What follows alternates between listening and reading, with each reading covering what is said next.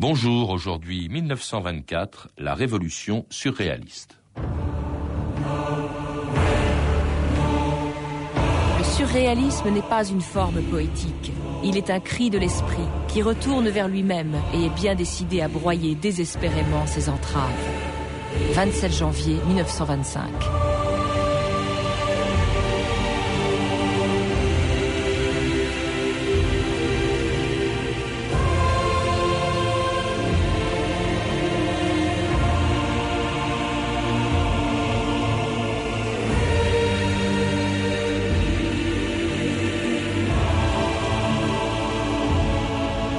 2000 ans d'histoire.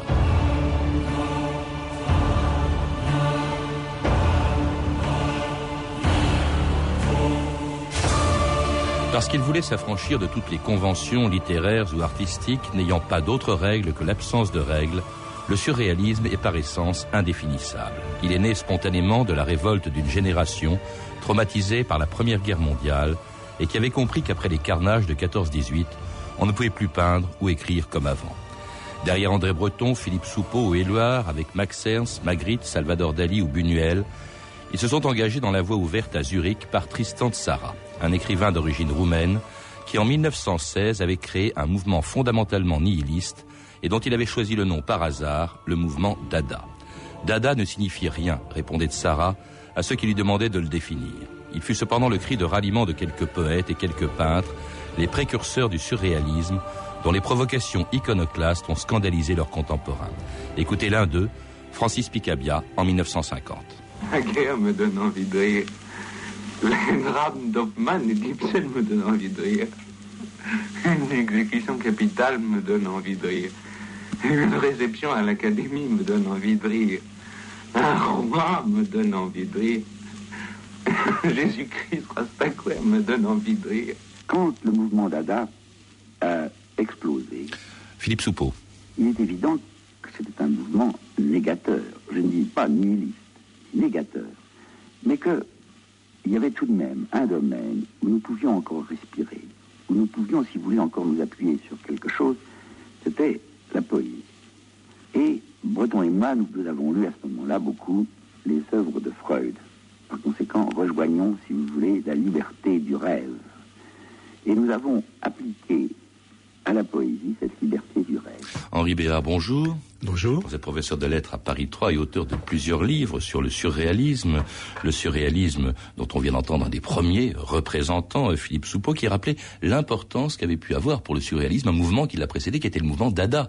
Euh, avant Breton, avant Soupeau, il y avait Tristan de Sarah. Euh, bien évidemment, et eux-mêmes, les pré-surréalistes ou les futurs surréalistes, c'est-à-dire ce qu'on a appelé les trois mousquetaires, Breton, Aragon, Soupeau et, le Har. Les trois qui étaient quatre, comme bien sûr, comme les comme, les, mousquetaires. mousquetaires, bien entendu, euh, ont commencé par une, publier une revue mm. qui se voulait littéraire et artistique, et ils ont rencontré Dada en cours de route, mm. et je crois que ça a été pour eux une révélation. Euh, c'est le manifeste Dada 1918 de Tristan Zara qui, pour eux, euh, déchire le voile, les opère de la cataracte en quelque sorte. Ils ne se rendaient pas compte que ce à quoi ils aspiraient depuis les débuts, euh, leur début littéraire, se produisait à Zurich. Parce qu'il faut dire aussi que euh, les communications entre euh, la France et l'étranger n'étaient pas très euh, commodes en temps de guerre. Justement, la guerre, Henri Béard, c'est vraiment, on peut le dire, ce qui a déclenché, au fond, la révolution surréaliste. Sans la guerre, il n'y aurait pas eu de surréalisme. ça, je ne sais pas si on peut reconstruire l'histoire de cette façon-là, mais ce qui est évident, c'est que la guerre est une donne essentielle dans la révolte de ces jeunes gens. Il est bien évident qu'ils sont revenus de la guerre parce qu'ils y étaient allés, les uns et les autres, d'une manière ou d'une autre, l'un comme brancardier. Je pense à Éluard, par exemple, qui écrit à sa future femme, il dit « Quelle pauvre nation nous aurons au sortir de la guerre, la Russie et la France particulièrement », parce qu'il a vu sur le champ de bataille, ce que cela donnait. Et pas seulement les blessés, pas seulement les morts, mais aussi tous ces traumatisés, ces gens qui vont perdre la raison par le choc de euh, la violence. Soupeau, qu'on a entendu tout à l'heure, évoquait aussi autre chose. Il parlait de Freud. La psychanalyse aussi est à l'origine du surréalisme, Henri Béard. Bien entendu. Euh, la psychanalyse, je dirais même que c'est euh, l'apport du surréalisme euh, à la pensée française, en quelque sorte. Alors, il ne faut pas schématiser, il ne faut pas caricaturer. Ce ne sont pas les surréalistes qui ont répandu la psychanalyse en France. Mhm il y avait des psychanalystes qui étaient ou des psychiatres qui étaient là pour le faire. Mais euh, dans euh, la conscience collective, il est bien évident que si le surréalisme n'avait pas pris le relais, la psychanalyse n'aurait pas eu l'écho qu'elle a eu dans notre pays. Euh, elle n'aurait été qu'une médecine. Or là, elle est devenue tout à fait autre chose. Oui, parce que le, surréalisme aussi, c'est en peinture ou en poésie l'utilisation de tous les moyens par lesquels s'exprimait l'inconscient, les techniques traditionnelles, tout ça euh, les surréalistes euh, vont les vont les renverser. Ils vont utiliser le sommeil hypnotique, l'écriture automatique, ce qu'on appelle les cadavres exquis aussi. Bref, ils font appel à la spontanéité. L'écriture ou la peinture surréaliste, c'est d'abord ça. Oui, la spontanéité, c'est d'abord Dada. Mm. Euh, c'est une des vertus de Dada que de prôner la spontanéité. Mais ce que la psychanalyse leur aide, les, les aide à prendre en compte, c'est justement ce qui relève par ailleurs d'autres disciplines, parce que l'écriture automatique, c'est pas une donnée de la psychanalyse. Mhm. Euh, mais l'association des idées. Non, mais c'est misé sur euh, l'inconscient. Voilà, alors c'est rationalisé, et c'est cela qu'on n'a jamais vu. C'est que le, surréalisme est un mouvement résonnant, mhm. qui résonne dans tous les sens. Euh, il résonne parce qu'il veut rationaliser d'une certaine manière, récupérer ce qui a pu se passer dans un réel que l'on a euh, plus ou moins restreint à une logique extrêmement rigoureuse et simplifiée. Et en peinture, ça va donner le collage ou le frottage utilisé par Max Ernst, ce que l'on écoute ici, suivi d'un autre peintre surréaliste, Salvador Dali. C'est l'exploration et l'exploitation par des moyens euh, appropriés et rationnels du sentiment d'absurdité qui s'empare de nous quand nous braquons nos yeux sur le monde qui nous entoure, suivi d'un effort pour systématiser et surmonter ce dépaysement. C'est l'assaut de l'irrationnel par des méthodes raisonnées. Je pense que nous savions encore, nous savions peindre à l'époque surréaliste. D'ailleurs, la question technique nous occupait très secondairement puisque nous voulions uniquement enregistrer les images qui provenaient de notre inspiration, de notre méthode d'interprétation ou paranoïaque critique ou automatique. C'est vraiment l'apologie de l'inconscient. On entend Dali, on entend euh, Ernst. Oui, l'inconscient, mais un inconscient qu'on va raisonner, qu'on va maîtriser. Euh, Dali le dit bien, euh, et Breton, bien entendu, dans les manifestes, le répète à plusieurs reprises, mais il s'agit de produire d'une manière totalement libre, mais aussi de raisonner sur ce qui s'est produit. Quand vous dites on, c'est Breton, effectivement, qui a regroupé autour de lui, en fond, les gens venus de Dada, qui a créé ce, ce mouvement, dont le nom, il faut le rappeler, surréaliste, a été créé par Apollinaire. En fait, ces gens-là, c'est pas vraiment une rupture avec le passé. Ils, ils, ils se, euh, comment dirais-je, ils, font référence à Apollinaire, à Rimbaud. C'est pas une rupture totale, le surréalisme. Ah non, il y a des ancêtres, il y a des intercesseurs. Euh, il est évident que euh, Breton, a connu Apollinaire, et c'est par Apollinaire, en quelque sorte, qu'il a euh, pu euh, s'émanciper. Il a connu aussi Valérie, dans un autre sens.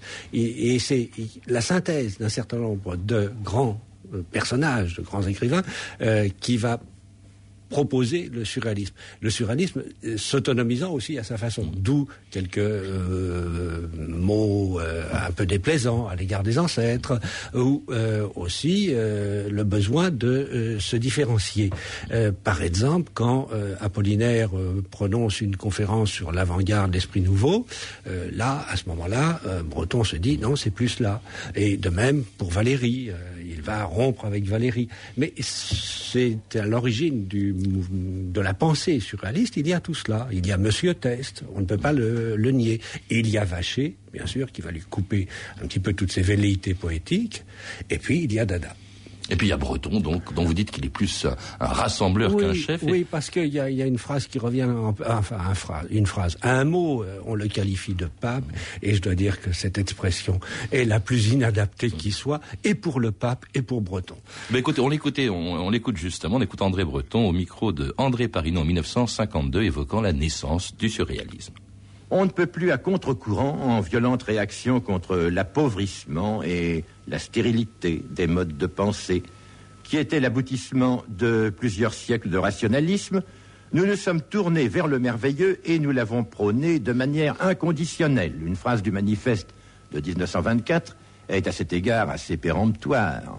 Tranchons-en, le merveilleux est toujours beau, n'importe quel merveilleux est beau, il n'y a même que le merveilleux qui soit beau.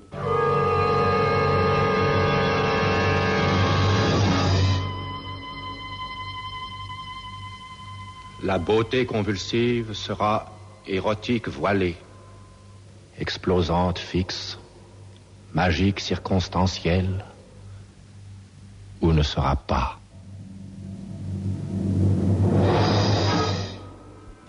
André Breton, donc évoquant en 52 la naissance de, son mouvement, euh, avec un manifeste. C'est curieux qu'un mouvement qui refuse justement toutes les règles, toutes les conventions, bah, proclame, proclame, sa naissance avec un manifeste où il précise bien ce qu'il est au fond, le surréalisme. Bah, il y a de grands antécédents dans la littérature. Euh, je crois que Breton pensait particulièrement au groupe de Dubélé, de la Pléiade. Mmh. Hein.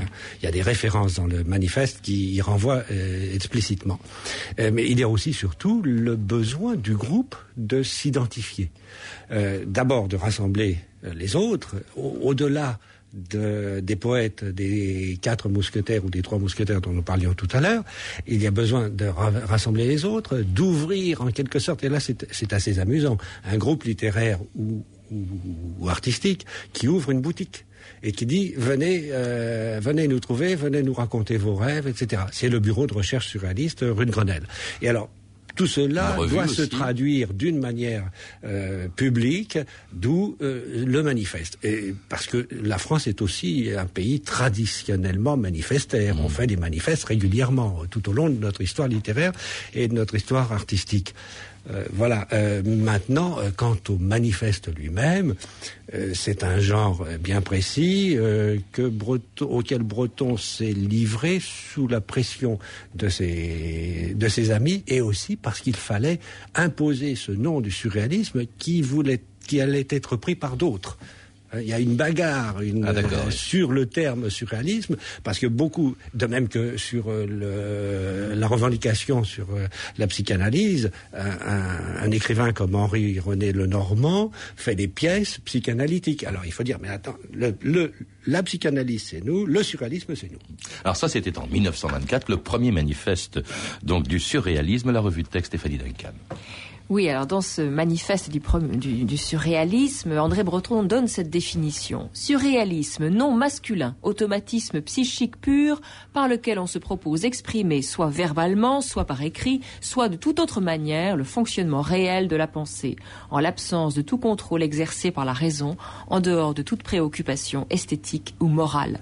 Et André Breton ajoute, le surréalisme repose sur la croyance à la toute-puissance du rêve, au jeu désintéressé de la pensée.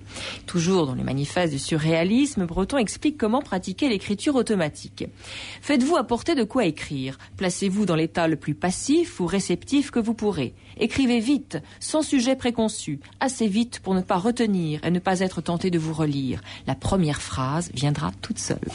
Ah, en octobre 1924, autre grand événement donc de 1924, la mort de l'écrivain Anatole France donne l'occasion à ces surréalistes de décrire justement et de déclencher un véritable scandale avec leur pamphlet Un cadavre, ça s'appelle.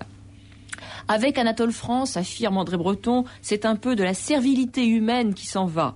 Avez-vous déjà giflé à mort? demande Louis Aragon. Et Paul Éluard, tes semblables cadavres, nous ne les aimons pas. Et 1924, c'est aussi la parution en décembre du premier numéro de leur revue, La Révolution surréaliste, avec sa poétique préface qui exalte justement la puissance des rêves.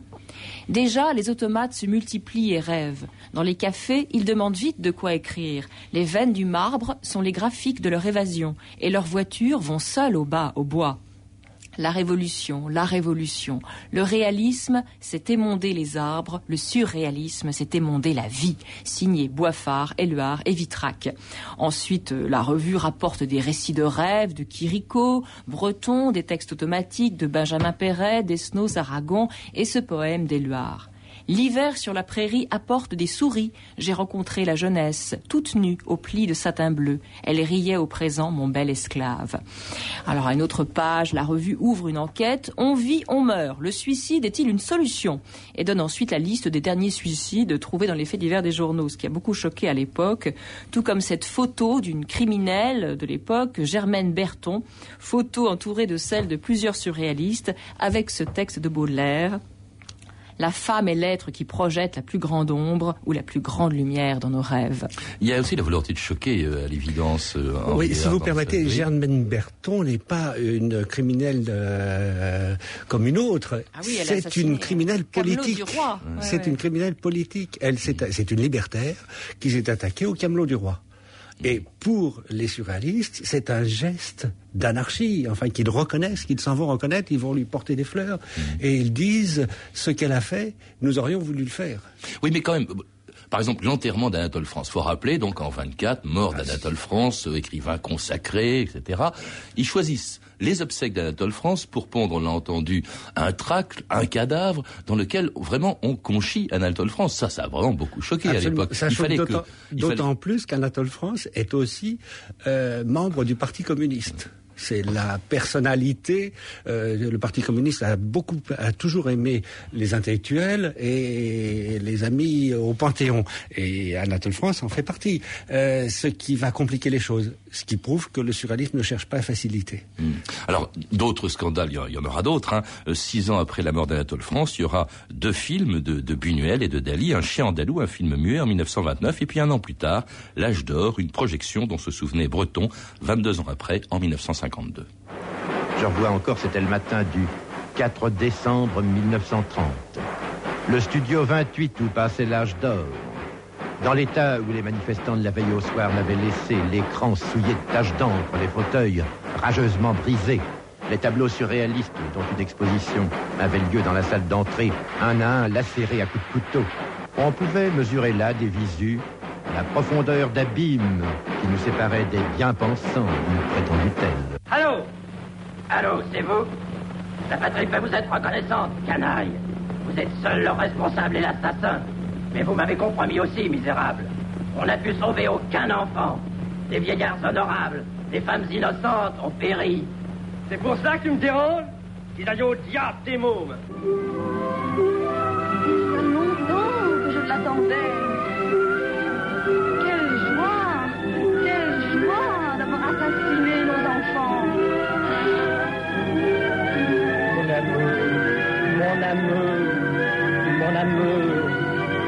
Amour, mon amour, mon amour. Vous écoutez France Inter, 2000 ans d'histoire. Aujourd'hui, le surréalisme. Et on vient entendre un extrait de L'âge d'or. Quelle joie d'avoir assassiné nos enfants, Henri Béard. Quand je dis qu'il y a provocation... Attendez, c'est pas moi qui ai dit ça. Non, non, c'est pas... non, mais c'est un extrait de l'âge d'or. Il y avait des tas de choses. C'était très anticlérical aussi comme film. On voyait des Très- évêques, des cadavres Absolument. d'évêques. On est dans la période euh, de l'anticléricalisme et de l'anticolonialisme. En 1930-31, il ne faut pas l'oublier, mais vous l'avez rappelé, euh, Monsieur Gélinet, dans une émission récente, euh, l'exposition coloniale de 1931. Euh, on est absolument dans cette période où le surréalisme se déchaîne. Euh, il est vrai qu'à lire aujourd'hui un certain nombre de textes surréalistes euh, ou de poèmes même de Benjamin Perret, très violents, euh, ça nous paraît complètement dépassé et inadapté. Mais euh, il faut se reporter peut-être à l'état des esprits dans ces années-là, la toute-puissance d'un certain nombre de congrégations, d'organisations qui étaient revenues plus puissantes qu'auparavant. Qui reproche aussi, parce que bon, c'est, je crois que c'était les Camelots du Roi ou les Jeunesses Patriotes qui avaient, euh, qui avaient détruit le- la salle de cinéma où se projetait l'âge d'or, parce que, à l'époque, non seulement le surréalisme se déchaîne, mais il s'engage politiquement avec en 26 l'engagement, donc, de Breton au Parti communiste. Oui, euh, il est même, rare euh, quand même qu'un mouvement littéraire ou artistique comme ça s'engage politiquement. Je crois que vous vous disiez tout à l'heure que c'était la première fois que ça se passait. Ah oui, euh, dans l'histoire de la littérature, euh, il y a eu des écrivains engagés, ça existe. Les symbolistes étaient anarchistes, un grand nombre. Ils ont été euh, traduits en procès pour avoir soutenu des anarchistes, etc. Mais c'était pas le mouvement, c'était pas le groupement ou l'esthétique à laquelle ils appartenaient qui euh, étaient en procès à ce moment-là. C'était eux, les individus. Là, c'est la première fois, et j'imagine que ce sera la dernière, euh, en tout cas je le souhaite pour les écrivains, euh, qu'ils euh, estiment nécessaire que leur esthétique soit liée à un mouvement politique, à une organisation politique. Bon, leur souci, c'est évidemment de faire que l'action soit la sœur du rêve. Bien. Ils sont des rêveurs, mais pas de doux rêveurs, ils savent agir. D'où euh, le lien avec le seul parti qui, à l'époque, leur paraît euh, traduire les aspirations euh, de la population, de la classe ouvrière, etc. Je crois qu'ils se mettent, bien entendu, le doigt dans l'œil, mais il fallait qu'ils passent par cette expérience pour s'en rendre compte. Enfin, un rêve, Ils s'en sont détachés assez vite aussi. Un, hein, rêve faut- qui est un cauchemar. C'était quand même le, le Parti communiste, c'était un parti ultra stalinien à l'époque. attendez, la je, référence je à parlais du rêve, du etc. rêve, du rêve Oui. des, des, des poètes surréalistes, des rêveurs. Mais il s'agissait pour eux de transformer le monde.